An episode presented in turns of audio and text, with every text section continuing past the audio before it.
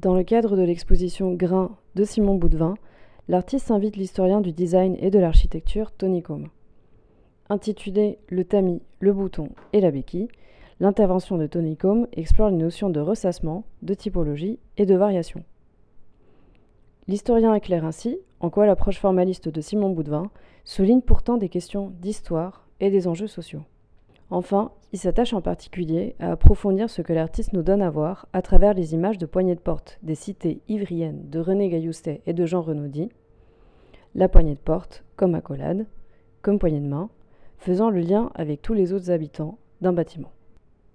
Merci à Simon euh, pour cette invitation. Donc, euh, voilà, quand Simon m'a invité, euh, j'étais un peu déstabilisé. Mais qu'est-ce que je pouvais dire sur son travail? Du coup, propose une, présentation en deux temps. Je vais d'abord euh, vous confier ma lecture, ce que j'ai compris moi en visitant l'exposition. On pourra en discuter après. Et ensuite, Simon m'a volontairement poussé à développer une piste qui commence à engager autour des poignées de porte, d'où le, titre. Voilà.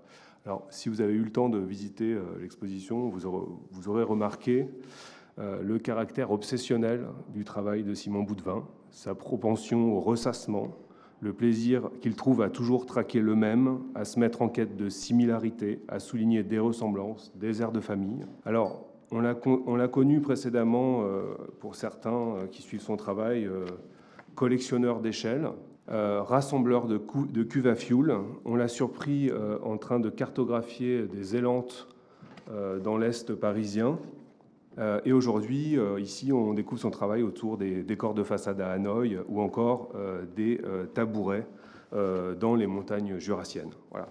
Alors, on peut dire en effet, pour commencer de manière un peu provocante, que Simon Boudvin ressasse. Alors, j'aime beaucoup ce verbe ressasser, puisque vous l'aurez peut-être remarqué, mais c'est un palindrome.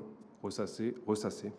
Alors, ça saute aux yeux quand on voit le mot, et c'est comme si euh, ce mot nous invitait à le lire deux fois, à le répéter. C'est comme s'il faisait lui-même la démonstration de sa propre signification. D'emblée, le mot ressasser nous confronte à l'idée de même, à la notion d'itération, de coïncidence. Alors, mais si ce verbe m'intéresse aussi, ce verbe ressasser, c'est parce que, avant d'être une propension à nous rabattre les oreilles avec toujours le même discours, c'est d'abord un geste technique euh, historiquement, qui va dans le sens de la méticulosité, de la finesse de ces euh, détails auxquels Simon Boudvin est si attentif. Ressasser, euh, ça signifie littéralement repasser au sas, c'est-à-dire repasser à travers un tamis.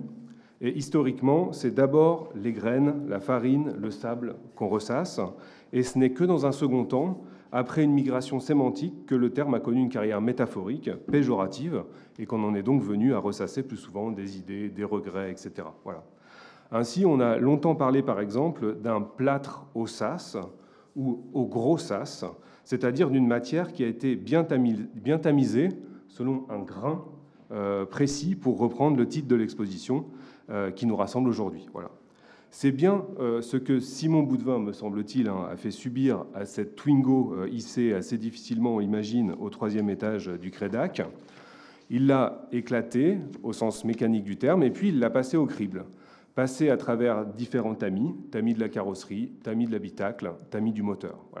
Les grands racks euh, qui viennent accueillir dans trois salles différentes chacun de ces sous-ensembles spécifiques de pièces peuvent d'ailleurs être compris en eux-mêmes, très directement, très formellement, avec leurs grilles, etc., comme des filtres à part entière. Et puis, à une autre échelle, vous l'aurez remarqué, le principe même de la mise en espace de cette exposition est de l'ordre du ressassement. Euh, dans chaque salle, on voit les mêmes choses, disons plutôt des choses du même ordre, le même type de choses. Alors, je fais cette précision parce que, euh, contrairement au moule ou à la filière qui engendre toujours la même forme, le tamis, lui, va venir euh, amalgamer, capter des formes juste un peu différentes, des formes qui présentent de légères variations, des variations à la mesure des mailles. Autrement dit, le ressassement compulsif, le tamis, euh, va venir définir un calibre, une typologie de forme passant à travers lui ou non. Voilà. C'est flagrant euh, avec, euh, avec, les, avec les tabourets. Euh, c'est flagrant avec les tabourets. Vous avez, c'est ce qu'on voit ici aussi, 1, 2, 3, 4 pieds, ça passe. ça passe encore, si j'ose dire. Vous ajoutez un dossier, ça ne passe plus.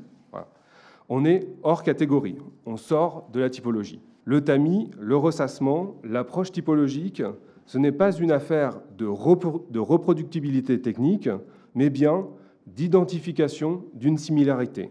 Ce qui passe à travers le tamis, c'est pareil globalement, mais pas précisément.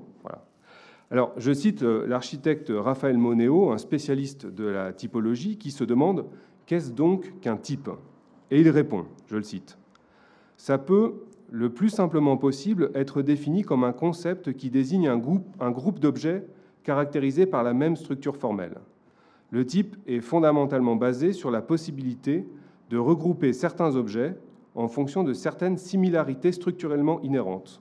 On peut même dire que le type désigne l'acte de penser en groupe. Alors, on a vraiment l'impression ici hein, qu'il est question euh, des méthodes de travail de, Simon Boudvin, hein, l'acte de penser en groupe. Alors, je n'ai pas le temps d'entrer hein, dans, les, dans les détails de l'approche typologique, mais ce que garantit ce ressassement spécifique des choses, c'est en effet, peut-être encore plus que l'identification, le plaisir de la variation, au sens quasi musical du terme. Variation sur un thème, variation sur un type, variation sur un tabouret, hein, dans le cas de, Simon Boudvin. Dans un très beau texte nous engageant à risquer la variation, la regrettée Anne Dufourmentel, avec les outils de la psychanalyse et de la philosophie, nous rappelait que la variation, sous couvert d'un même thème, d'un même calibre, ouvre en réalité, je la cite, un monde éblouissant de contrepoints, d'harmoniques ascendantes et descendantes, d'écarts, de compositions multiples. Elle remarquait encore que la variation, je la cite, fait entrer dans la répétition même un dispositif d'invention suprême, presque d'égarement. La variation nous fait croire qu'on aurait pu se perdre avant de nous reprendre doucement par la main pour nous ramener vers le thème principal, puis nous en éloigner imperceptiblement à nouveau, et ainsi de suite, etc. etc. En cela, soutient-elle, la variation serait le meilleur remède à la névrose, dont la répétition pure, sèche, rigoureuse, industrielle serait le parangon. Alors, face au travail de Simon Boudvin, hein, re-regardons euh, les photographies euh, ou de Tabouret. Les écrits euh, d'Anne Dufourmentel résonnent en effet eux-mêmes à nouveau, eux aussi, tout particulièrement. Je la cite à nouveau. La variation étire le temps à l'infini. Elle fait appel à la mémoire, mémoire du thème tout en s'en écartant constamment. La variation introduit du nouveau sous couvert d'obéir à l'ancien, c'est-à-dire au thème, le gardien du temple. Elle est une improvisation pure qui semble obéir à des règles anciennes. Alors, si on inverse la logique, on peut dire que traquer les ressemblances, les équivalences, les combinatoires, se les approprier, ce que fait sans cesse Simon Boudvin, cela revient en effet à traquer un ascendant très hypothétique, à se mettre en quête d'un thème, d'un modèle original mythique, à établir une sorte de généalogie fantasmagorique. C'est Michel Foucault qui formule assez clairement cette réciproque. En 1971, dans un texte sur la généalogie, il écrit La recherche de la provenance ne fonde pas, tout au contraire. Elle inquiète ce qu'on percevait immobile. Elle fragmente ce qu'on pensait uni. Elle montre l'hétérogénéité de ce qu'on imaginait conforme à soi-même. En extrapolant un peu, on pourrait, ajouter, en transformant un peu sa pensée, mais pas trop en fait, hein, plus vous cherchez un aïeul, plus vous vous trouvez des cousins inconnus. On voit très bien que Simon Boudvin, quand il est confronté aux multiples variations sur un même thème, hein, je le répète, thème des décorations de façade, thème du tabouret, thème de la poignée de porte, j'y viendrai bientôt, il se met tout de suite à en chercher la partition, euh, pour filer la métaphore musicale. Une partition originelle, évidemment, inexistante. À chaque fois qu'il se lance, ou du moins dans une grande majorité des cas, à chaque fois qu'il se lance dans une recherche d'ordre typologique, il a la tentation de schématiser. Il convoque des codes graphiques. Il cite le carré, le cercle, le triangle de Bruno Munari. Il fait des réductions, des moyennes formelles. Il les révèle par recoupement et les invente si besoin. Bref, il essaye de retrouver le tamis, de remonter à la source. D'ailleurs, on dit souvent que euh, l'analyse typologique est plus proche de l'étymologie que de la classification. Voilà. Qu'elle essaye d'abord de mettre en lumière une sorte de racine étymologique commune à un groupe d'objets. Mais là où ça devient très intéressant euh, dans la pratique de Simon Boudvin, c'est que cette partition, euh, cette partition très souvent euh, ne se résume pas à quelques signes graphiques, c'est surtout, c'est avant tout une partition sociale, une partition politique, et là on dépasse largement le simple plaisir formaliste. Le tamis, le filet en latin, c'est retis, qui a donné en français le réseau. Les partitions de base révélées euh, par Simon Boudvin sont toujours des réseaux, des liens humains, des liens de dépendance, de solidarité, etc. Le ressassement des tabourets jurassiens nous fait en fait remonter vers le berceau de l'anarchisme suisse. Les décors de façade à Hanoï vers notre, notre passé colonial, la Twingo vers Flins, euh, c'est-à-dire vers la classe ouvrière française notamment. Et à chaque fois, on est assez fasciné par le fait que des choses aussi anodines aussi infraordinaires, hein, pour parler de, comme Pérec, hein, dont on fête euh, les 40 ans de la disparition, des choses aussi anodines que de la serrurerie, un verre d'uralex ou de vulgaires tabourets puissent nous conduire vers de telles, grilles de lecture. Hein. C'est, euh, me semble-t-il, la force de son travail. Voilà. Alors, on repense à une étude notable dans l'histoire de l'art et dans d'autres strates, sociales aussi, c'est celle de Erwin Panofsky, qui a cherché à déployer, je cite le titre de son célèbre essai, les antécédents idéologiques de la calandre Rolls-Royce. Selon lui, le radiateur de cette voiture de luxe condensait à lui seul 12 siècles de préoccupations et d'aptitudes anglo-saxonnes, c'est-à-dire toute l'histoire du jardin anglais, de l'art nouveau, etc., se retrouvait dans ce petit, euh, de ce petit objet, ni plus ni moins. Alors, Simon Boudvin questionne d'une certaine manière les antécédents idéologiques du bouton warning de la Twingo, et depuis quelques années déjà, des historiens, des sociologues, des anthropologues, hein, je pense notamment à Thierry Bonneau, Igor, Kopitov, Apadouraï, etc., euh, tous ces théoriciens euh, contemporains soulignent plus largement la capacité des objets à être des acteurs sociologiques, à revendiquer une biographie eux-mêmes, à installer des seuils, à assigner des genres, etc. etc. Je n'entre pas dans ces euh, détails théoriques car je veux maintenant en venir à un cas d'étude plus précis. Dans euh, l'exposition, vous aurez peut-être remarqué euh, une sorte d'intrus dans la mesure euh, où il n'est présenté que dans une seule salle. C'est un travail encore en cours qui a été amorcé lors de la résidence de recherche que Simon Boudvin a faite ici même entre 2019 et 2020. C'est son ressassement, son recensement des poignées de porte de 14 cités d'habitation construites à Ivry entre 1928 et 1987, euh, voilà, que vous retrouvez sur les posters euh, ici. Alors, là encore, vous le voyez dans le, dans, le, dans le livret, dans la feuille de salle, là encore, il succombe à la tentation de créer un alphabet graphique. Mais la question qu'on doit se poser, au-delà de ce kaléidoscope formaliste, c'est la suivante. De quoi sont-elles le nom, ces poignées de porte?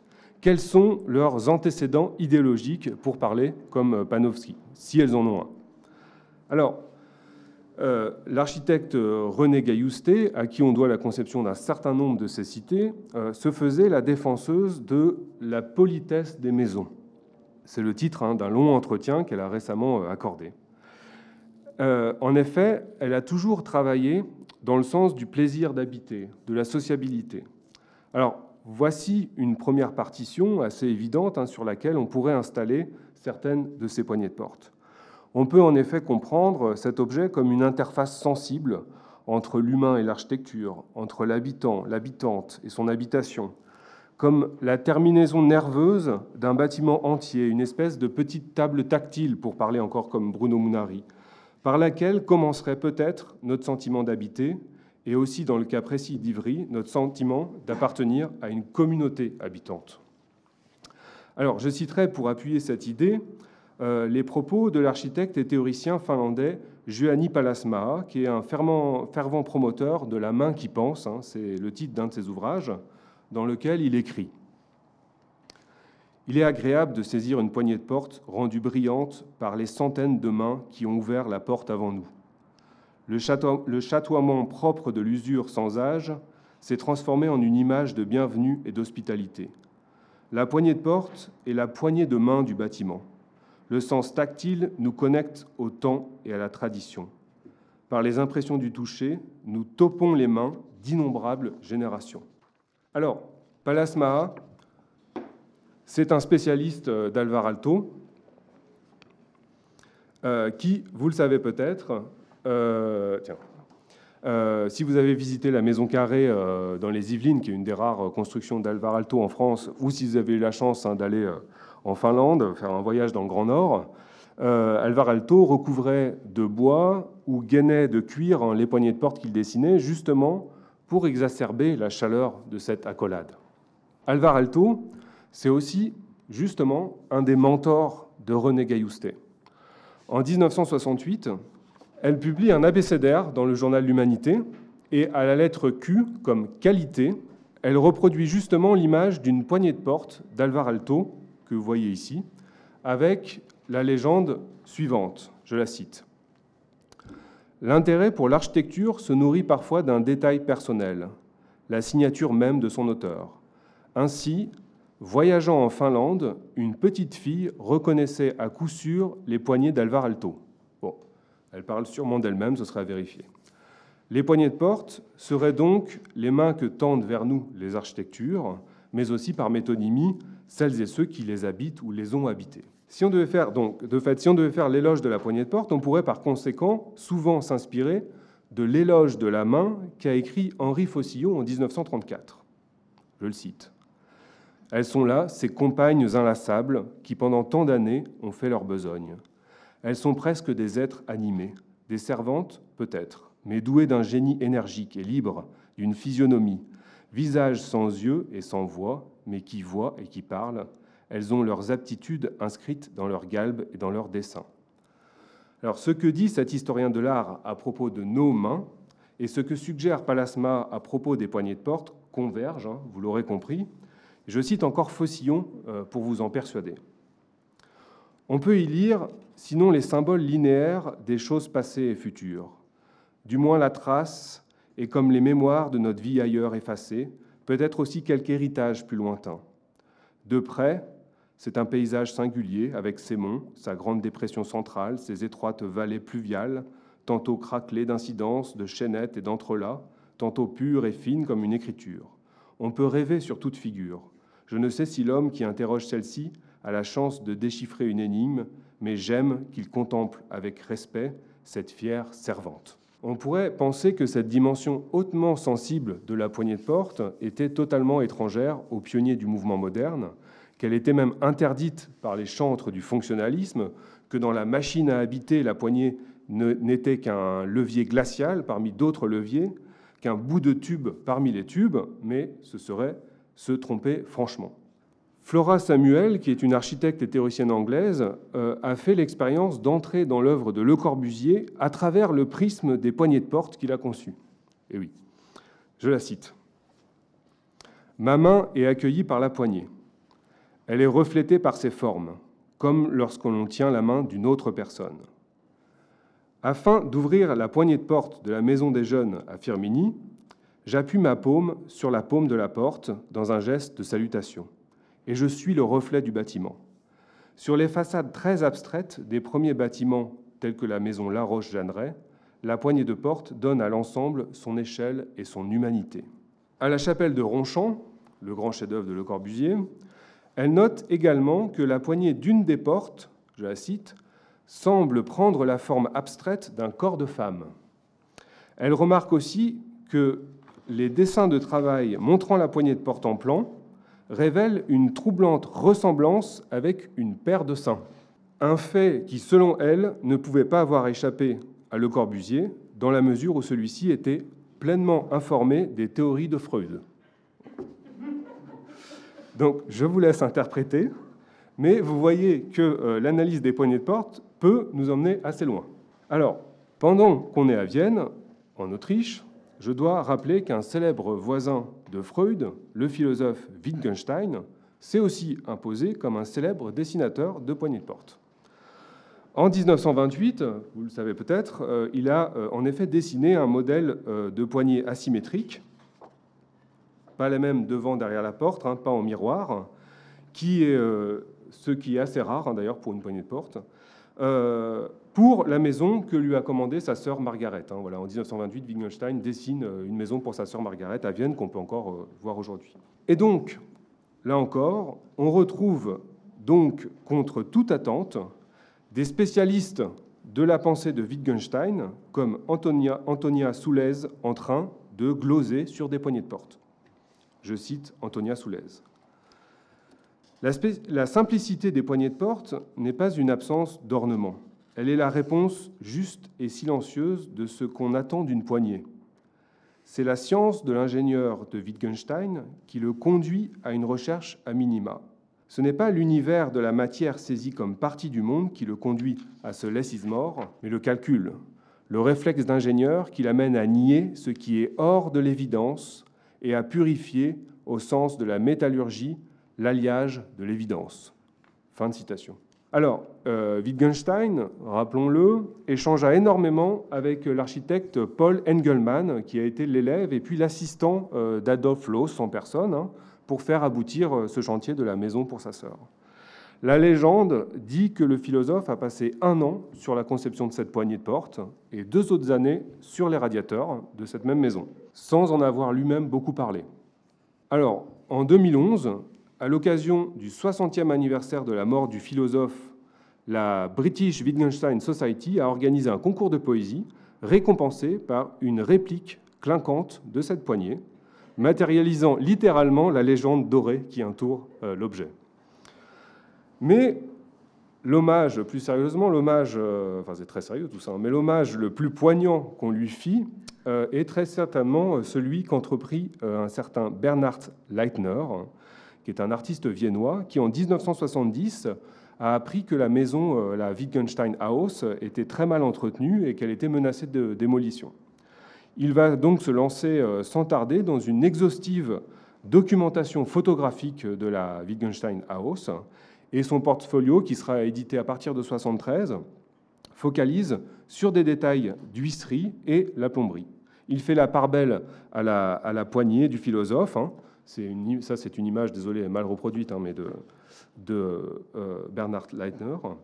Euh, et euh, donc cette, l'image de cette poignée de porte va être glorifiée comme ça dans cet album. et cette campagne de sauvegarde qui passe par la photographie, menée par cet artiste, va porter ses fruits, hein, puisque la maison va être classée. Et aujourd'hui, elle est encore en très bon état. Elle est à nouveau en bon état. Alors, entre ces deux extrémités-là, d'un côté, la prise sensible, qu'on a vu avec Alto par exemple, et de l'autre la béquille fonctionnaliste, on pourrait mentionner un troisième pôle dont se rapprochent davantage les poignées d'Ivry, je pense. Hein. C'est la poignée comme forme, pure. C'est ce qu'a très bien schématisé ici l'architecte italien Gio Ponti lors d'un projet pour l'éditeur Olivari, qui est un grand éditeur de poignées de porte, ça existe, euh, où il va distinguer donc dans ce schéma deux tendances majeur euh, dans le dessin des poignées de porte. D'une part, je le cite, la poignée qui s'adapte à la main, c'est ce qu'on vient de voir, hein, qu'elle soit sensible ou fonctionnaliste, et d'autre part, la main qui s'adapte naturellement à la poignée. Et il parle dans ce cas-là, c'est le cas qui l'intéresse le plus en réalité, euh, de symboles classiques, de recherche de formes linéaires coordonnées. Malgré tout, et je finirai euh, sur ce point, en tant qu'objet utilitaire, la poignée de porte ne peut jamais être seulement formaliste, seulement décorative. Elle échappe nécessairement à l'existence insulaire d'une sculpture, par exemple. Et elle rejoint en ce sens l'anse d'un vase qui a été longuement analysé par le philosophe Georg Simmel dans un texte de 1911. La poignée incarne cette même tension entre forme et fonction, cette double situation le philosophe définit ainsi être entre l'œuvre artistique et le monde extérieur, ce médiateur totalement intégré à son tour dans la forme artistique. Zimmel nous permet de comprendre en quoi, comme l'anse d'un vase, la poignée de porte représente un problème esthétique des plus délicats. Je cite Zimmel. Ce dont il s'agit précisément ici, c'est que l'utilité et la beauté s'approche de l'anse, et nous on pourrait dire de la poignée de porte, en tant que deux existences étrangères l'une à l'autre. La première à partir du monde extérieur, la seconde à partir de la forme totale du vase, et pour nous on pourrait dire la porte ou même l'architecture, et que pour ainsi dire, une beauté d'un ordre supérieur, les dépassant l'une et l'autre, révèle en dernière instance, dans leur dualisme, une unité par la même définie. Bref, en tant que cette interface, toujours prise en étau entre deux camps, la poignée de porte est souvent venue, contre toute attente, cristalliser des schismes, des lignes de fracture, de frictions disciplinaires ou esthétiques. Elle a régulièrement été prise à partie dans les grands débats qui jalonnent l'histoire de l'architecture et du design, si, si croyez-moi. On peut, par exemple, éclairer l'histoire du Bauhaus à travers le prisme de la poignée de porte, de son année propédeutique où on faisait dessiner des poignées aux étudiants, jusqu'à la résurrection de cette école euh, à Ulm, en Allemagne, après la Seconde Guerre mondiale, où la poignée de porte est euh, érigée en emblème, en passant par ses directeurs historiques, Gropius, Hannes Meyer et Miss van der Rohe, qui tous ont dessiné des poignées de porte. C'est ce qui se dessine dans cet ouvrage euh, qui est consacré aux conflits qui ont eu lieu au sein du Bauhaus ou après le Bauhaus les deux images ne sont pas commentées, mais on comprend euh, qu'il y a quelque chose à jouer ici. Ici, à gauche, la, poignée dessinée par Walter Gropius, hein, qui vaudra un célèbre procès plus tard à un autre architecte qui s'appelle Mendini, qui avait décidé d'en faire une version un peu plus pop. Et ici, la, poignée de porte dessinée par Hannes Meyer, le second directeur du Bauhaus, un peu oublié. Pour revenir à Ivry, euh, et je conclurai sur ce point, euh, les poignées photographiées par euh, Simon Boudvin en cours de, campagne photographique. Hein. Donc, dans les projets de Jean Renaudy et de René Gailloustet notamment, ces, poignées sont, vous le voyez sur les images ici, hein, elles sont toujours très longues, très épaisses. Elles s'étendent souvent sur toute la longueur des portes. En fait, elles paraissent très souvent surdimensionnées, pas vraiment faites pour la main, justement. Et à propos des éléments de mobilier en général, René Gailloustet euh, notait justement, je la cite, qu'ils peuvent être des personnages discrets qui nous rendent des services sans insister, mais qu'ils peuvent tout autant s'imposer et être aussi incommodes que des jupes à pouf et des chapeaux compotiers. Et elle ajoute, ces modes, même si elles entravent, peuvent créer des images auxquelles on tient. Bref, vous les avez peut-être pratiquées en habitant le quartier, je vous engage à le faire euh, en sortant du Crédac. Hein. Euh, ces poignées que Simon commence à, photographier, elles n'ont rien de commode en réalité.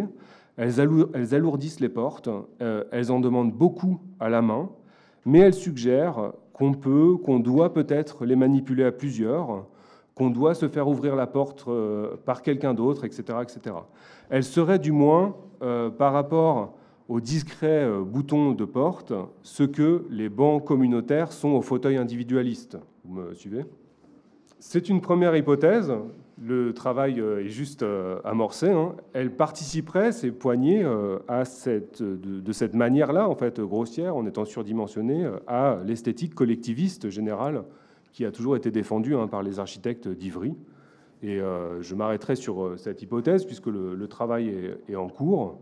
Et depuis qu'on a commencé à échanger avec Simon, on s'envoie régulièrement des photos de poignées de porte, ainsi que des vidéos.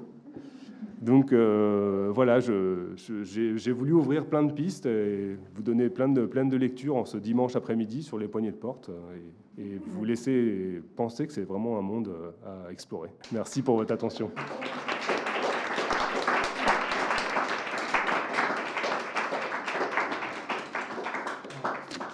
J'ai plein de questions, mais quel était ce procès de qu'a dû subir Mendini euh, pour, euh, sur la poignée de porte Une image. Non, c'est, euh, ce serait un procès à documenter, mais c'est donc dans les, dans les années 80, une, un, grand éditeur, un grand éditeur allemand qui s'appelle FSB, hein, qui est vraiment le leader de la poignée de porte, avec qui j'ai beaucoup échangé à un moment donné, et qui avait une politique éditoriale très intéressante. Dans les années 80, ils organisent un grand workshop euh, pour essayer de faire dessiner, euh, comme l'avait fait par exemple Alessi avec des grands architectes internationaux, euh, des grands architectes internationaux, des poignées de porte. Et euh, l'architecte euh, Alessandro Mendini, hein, qui est d'ailleurs le directeur artistique d'Alessi à la même époque. Euh, et, le rédacteur en chef de et voilà, notamment, va décider de, faire une, de reprendre donc, la, poignée de porte de, de Gropus hein, de manière très modeste. Et en fait, il va juste changer le cylindre ici avec, avec des, éléments en plastique un peu plus pop, fun, etc. Et ça n'a pas trop fait plaisir aux ayants droit de, de Gropus, qui vont donc essayer de lui faire faire un procès, mais que, enfin, qui va gagner.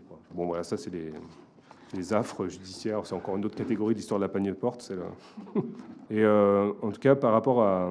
Ben, je sais pas, euh, je te laisse un peu réagir, ou je sais pas s'il y a aussi des, questions, mais euh, une des très belles, une des très belles images qu'on s'est échangées récemment avec, avec Simon, c'est une vidéo de la Cité radieuse à Marseille, complètement incroyable. Alors, je ne sais pas si on va réussir à la partager, mais... Parce que c'est, ce qui est intéressant, c'est d'en partager le, son. Donc, on est à, la Cité Radieuse, euh, je ne sais plus à quel étage, mais plutôt euh, dans les hauteurs, dans l'unité d'habitation de, Marseille. Vous savez, la particularité de, des appartements de, la Cité Radieuse, c'est d'être traversant. C'était d'ailleurs... Euh, le, grand défi qu'avait lancé Le Corbusier, puisqu'il faisait uniquement des appartements traversants en ayant seulement deux cages d'ascenseur et un, couloir qui faisait la longueur du bâtiment, un étage sur trois, pour distribuer les appartements qui sont tous en duplex.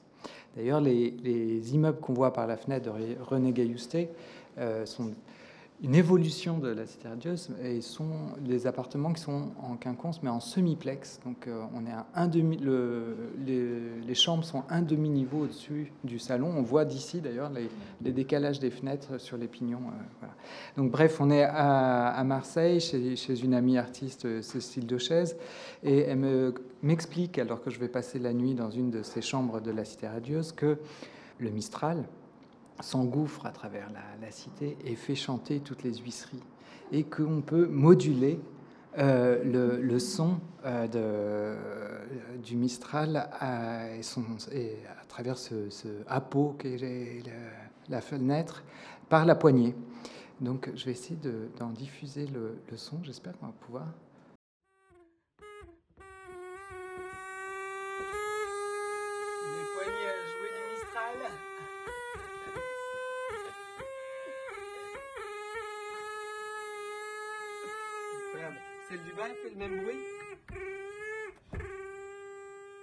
C'est le modèle de poignet euh, qui est un vrai levier. Hein. Je ne sais pas si vous le voyez. Donc c'est vraiment, on a l'impression que. Oui, alors justement là-dessus, euh, les, les, poignées qui sont photographiées sont les, les poignées de port des, des halls d'entrée des immeubles d'habitation et sont jamais des béquilles. Ce sont des gros poussoirs sur des portes qui peuvent être étirées ou poussées. Euh, ce qui leur donne leur, leur caractère ouais, grossier, alors que la, béquille permet à la fois d'actionner le mécanisme et de tirer le plan de porte euh, vers soi. Et toi, comment ça a commencé euh, ton intérêt pour les poignées de porte? Ou même peut-être plus largement pour les objets plutôt que quand on est historien de l'art que pour euh, une période ou pour une école? En fait, comment dire? Moi, moi, j'aime les objets au-delà de leur euh, histoire, euh, comment dire, biographique dans le sens lié à des personnages, en fait. Donc, toute l'approche du design euh, corporatiste, elle m'intéresse moins, en fait, parce que justement, je trouve que les objets ont une force qui dépasse largement le, dessin de leurs auteurs, en fait. Donc, je, réponds comme ça. Et en fait, moi, je, oui, c'est vraiment très bizarre, hein, toutes ces connaissances autour des poignées de porte. Hein. mais je je, me, suis intéressé à ça parce que moi, j'ai soutenu une thèse qui euh, questionne les relations entre architectes et designers, en fait, les frictions disciplinaires entre ces échelles-là. Donc, je me suis souvent intéressé à des moments où euh, on a demandé de manière un peu artificielle ou forcée à des, architectes qui n'avaient jamais dessiné d'objets de dessiner des objets, en fait et pour voir ce qui se passe à des fins expérimentales. Voilà. Alessi a été un grand, grand incubateur comme ça et qui a, su par exemple faire naître Aldo Rossi comme un dessinateur d'objets. Enfin, il n'y aurait pas Aldo Rossi dessinateur d'objets s'il n'y avait pas eu Alessi. Donc moi j'ai analysé tous ces moments-là et en fait il s'avère que dans ces moments-là il y a eu ce grand workshop à FSB en 86 où en fait on cherchait à refaire un peu ce qu'avait fait Alessi. Et donc d'un coup là je me dis mais c'est complètement incroyable. En fait il y a vraiment les, les plus grands architectes du monde entier qui se retrouvent au fin fond de l'Allemagne, mais vraiment les plus grands, de Mario Botta à, je sais pas, il n'y a pas guéri, mais, euh, mais c'est pas impossible. Quoi. Je sais plus quel américain, mais voilà. Tout d'un coup, il y a vraiment la, fine fleur de l'architecture qui se retrouve à. vraiment, on les voit, les photos, ils sont dans, le bus, entre un, site industriel et un autre industriel, ils sont en train de se prendre la tête sur des poignées de porte. C'est complètement incroyable. Et ce, qui voilà, ce pourquoi je m'y suis aussi intéressé, c'est que euh, à cette époque-là, le directeur artistique de cette firme FSB, c'est Hotel Eicher, hein, un personnage autour duquel j'ai beaucoup travaillé. J'ai contribué à faire traduire ses, ses écrits aux éditions B42. Et euh, Hotel Eicher, c'est ni plus ni moins que le cofondateur de l'école d'Ulm, hein, donc qui reprend le flambeau du, Bauhaus 150, 53 en, Allemagne. Et tout d'un coup, il y a un choc des cultures très très fort entre, euh, euh, justement Hotel Eicher qui va transformer enfin, qui va forcer cette entreprise FSB à, faire une production éditoriale. C'est-à-dire tous les ans, sous, l'égide d'Hotel Eicher, en fait, cette firme va faire des livres qui ne sont pas des catalogues, mais qui sont euh, des livres euh, commandés à des théoriciens sur tout ce qui touche la poignée de porte et en grande partie la main. Par exemple, ils vont aussi rééditer le livre de Voginski euh, qu'il a écrit sur les mains de Le Corbusier. Voginski a écrit un texte sur les mains de Le Corbusier, donc ils vont, ils vont le traduire en allemand, etc. Donc il, lance une entreprise éditoriale, enfin une maison d'édition en fait dans cette entreprise de poignée de porte. Et en fait, c'est un véritable choc des cultures, en fait, parce que Eicher est vraiment le fonctionnaliste qui, écrit presque un traité de comment bien dessiner des poignées de porte pour qu'elles soient extrêmement fonctionnelles, pour que la forme suive la fonction, qu'elle s'adapte tant à la fonction qu'à la main.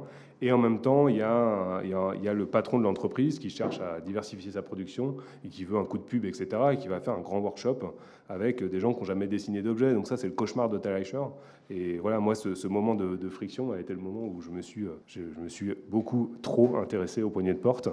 Euh, voilà, j'avais publié à l'époque un, article euh, dans la revue Back Cover euh, juste sur ce, workshop-là et ce qu'il engageait en termes de collaboration et de, entre les disciplines et aussi entre les époques. Voilà. C'est en tout cas cette approche par objet. Moi, c'est pour ça que on avait pensé t'inviter. dans les discussions avec l'équipe du Crédac et avec Claire, c'est quelque chose qui est apparu assez vite plutôt qu'une approche par par sujet ou par thématique. Et moi, je l'ai retrouvé euh, chez un philosophe qui vient de disparaître, mais euh, que je découvre seulement maintenant, c'est euh, François, François Dagonnier, qui, qui, disait, qui écrivait dans, enfin, qui disait dans un, pour un entretien dans Le Monde en, en 93, le monde des objets, qui est immense, est finalement plus révélateur de l'esprit que l'esprit lui-même. Pour savoir ce que nous sommes, ce n'est pas forcément en nous qu'il faut regarder. Les philosophes, au cours de l'histoire, sont demeurés trop exclusivement tournés vers la subjectivité, sans comprendre que c'est au contraire dans les choses que l'esprit se donne le mieux à voir. Il faut donc opérer une véritable révolution en s'apercevant que c'est du côté des objets que, se trouve l'esprit, bien plus que du côté du sujet. Ouais, bah lui, il militait à l'époque pour qu'on crée une discipline qui s'appelle euh, objectologie, justement pour essayer de sortir aussi de cette approche corporatiste, quoi, comme s'il y avait vraiment une science des objets. C'est aussi quelque chose que Henri Lefebvre, à un moment donné, avait essayé de, défendre dans les années 60, hein, le fait qu'il y ait une sorte de, discipline qui soit consacrée que euh, une science des objets, en fait. Bon, je pense qu'aujourd'hui, ce sera à, débattre. Hein. Ce qui est beau aussi dans l'objet, c'est la, convergence de beaucoup de disciplines, en fait, aujourd'hui. Puis on, le voit vraiment beaucoup avec je citais tout à l'heure euh, Thierry Bonneau en France, euh, un chercheur du CNRS qui questionne l'attachement aux choses, qu'est-ce qui fait qu'on est attaché aux objets, ou toute la question de, la biographie d'objet, c'est-à-dire que voilà, aujourd'hui, euh, on est capable de, dire euh, qu'un objet parlera mieux d'une migration qu'une personne peut-être, euh, que, que l'objet est susceptible de, de, défendre une biographie, en fait, d'être attaché à une biographie même. Quoi. Et Gilbert Simondon. Et Simondon. Et... Avec ses, ses bielles, et, enfin, j'y pense par rapport à la Twingo et aux pièces mécaniques, mais surtout à un moment donné où, enfin, moi, il y a ces planches dans alors, tu as commencé par une planche de l'encyclopédie. Moi, c'est quelque chose qui m'a fasciné, euh, toutes les planches de, l'encyclopédie. Ce moment où on fait un, au début de l'industrie, où on commence à, on fait un relevé des savoir-faire et des outils de chaque métier. Au moment où l'artisanat disparaît, mais il faut, tout poser sur le papier, théoriser avant de, lancer euh, l'industrie. Simondo, dans son mode d'existence des objets techniques, il y a quelques pages au milieu où il, avec des reproductions de bielles et de pistons de voitures ou d'ampoules qu'il met côte à côte et qu'il compare comme euh, on comparerait des, fémurs ou, euh, d'autres euh, pièces ou des, je sais pas, des, côtes de, mammifères ou, en paléontologie et pour, pour faire une, comme une histoire de la mécanique naturelle.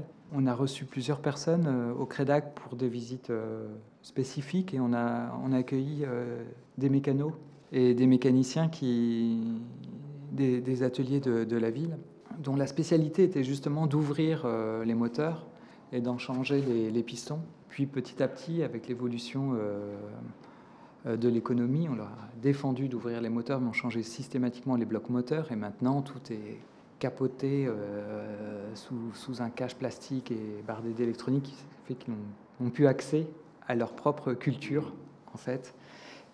Alors qu'il y a un siècle de, culture de, mécanique euh, thermique qui, qui disparaissent. voilà, donc, parmi les attachements et, les histoires de connaissances, euh, je pense qu'il y avait eu un grand chapitre sur la, mécanique euh, aussi.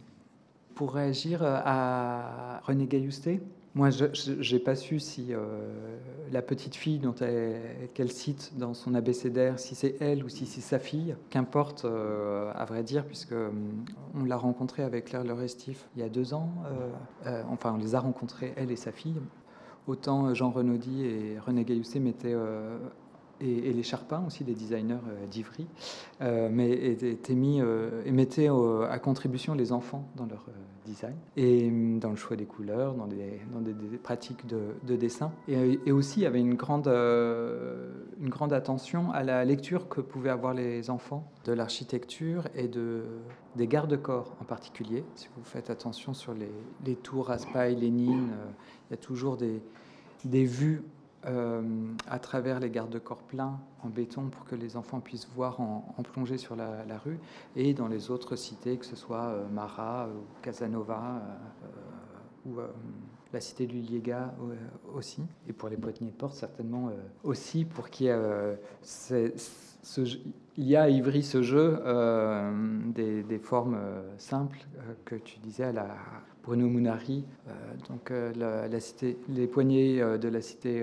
Mara, c'est une découpe en... Non, c'est un, arc de cercle sur un carré. À la cité du Liga, c'est une découpe triangulaire dans un rectangle presque, presque carré. Le centre Jeanne Hachette, c'est un Z qui rappelle euh, tous les angles euh, obtus euh, qu'on voit en plan de, la cité. Donc il y a comme une petite maquette à chaque fois de, leur architecture, comme un petit statement. Et d'un côté, oui, comme tu disais, une manière d'identifier par le toucher, à l'échelle du corps, à chaque fois son, immeuble ou, sa cité. C'est vrai, en plus, l'image qui illustre son, son abécédaire, la Q comme qualité, c'est aussi une double poignée. Enfin, c'est Alto qui installe deux niveaux de poignée, qui, enfin, voilà, ce, qui, ce, qui, ce, qui, résonne avec ce que tu dis sur les enfants, en fait. Ouais, cette idée qu'il y a une gradation, qu'il y a une diversité des corps euh, qui se confrontent à l'architecture, c'est assez fin de sa part. Oui, Nathalie. J'ai vraiment beaucoup, beaucoup aimé votre texte. Je ne sais pas s'il est dispo euh, sur les acceptions de, de type, de variation très intéressant. J'ai pas bien compris à un moment donné, vous avez parlé des trépieds, là, de la poignée de porte. Donc il y avait le pôle euh, esthétique, artistique, le pôle fonctionnaliste, et le troisième, euh, j'ai pas bien compris en fait. il y a le, en fait, il y a la poignée sensible qui négocie avec la sensibilité des corps, il y a la poignée fonctionnaliste, et il y a la poignée formaliste en fait, qui est une pure forme. Est-ce qu'il existe un, musée de la, poignée de porte comme un musée de la chaise à Vitra Non, mais c'est un bel objet. Euh, ben, non, mais c'est un beau projet en fait. Après, en fait, euh, FSB, ils ont fait un travail vraiment incroyable. Euh, notamment, je ne l'ai pas amené ici, mais ils ont écrit une histoire de la poignée de porte assez, assez poussée qui n'existe qu'en allemand chez, chez, FSB dans cette collection interne à l'entreprise. Mais je connais pas de, non, je connais pas de musée à proprement parler sur la question, et ce serait une belle chose. Après, moi, je trouve qu'elle est intéressante, la poignée de porte, si on en fait un prétexte à, parler d'autres choses, en fait, euh, ce que, j'ai essayé de faire aussi cet après-midi. là. Il y avait une belle image aussi, c'est euh, en 68 pour la Triennale de Milan, euh, on invite un, Autrichien qui s'appelle Hans Solheim à, à faire le, pavillon autrichien, et puis lui décide, le, le, thème de 68, c'est le plus grand nombre, le travail pour le plus grand nombre, travailler pour le plus grand nombre. Du coup, lui, il fait des couloirs comme ça, immersifs, avec, on traverse un supermarché, donc plus grand nombre de produits, etc. Et il y a un, couloir qui est juste vide et à la fin il y a une poignée de porte mais qui est criblée de, poignées. Donc il appelle ça la, porte de la frustration parce qu'il faut euh, en fait il n'y a qu'une poignée qui, euh, qui, va actionner la, porte quoi. Vous êtes pris au piège mais quelque part il nous force à toucher toutes ces poignées Et puis quelques années plus tard, il va, inaugurer le, Design Museum de, New York, hein, le Smithsonian. Il a, pour, l'exposition inaugurale qui s'appelle euh, Man's Transform, l'homme à travers les formes et en même temps euh, l'homme transforme. Euh, il a une idée mais qui n'a pas été validée. Mais son idée, c'était de faire des balades, mais des, des, balades autour de. Donc, c'est la réinauguration du Design Museum de New York en 76. Et lui dit, moi j'aimerais bien qu'on fasse, il dit en gros le design c'est la vie, ça ne doit pas être dans un musée, etc. Donc j'aimerais qu'on fasse quatre balades liées aux quatre sens. Et donc il y avait une, une balade du, toucher, dont j'ai pu voir les archives, enfin on les trouve assez facilement.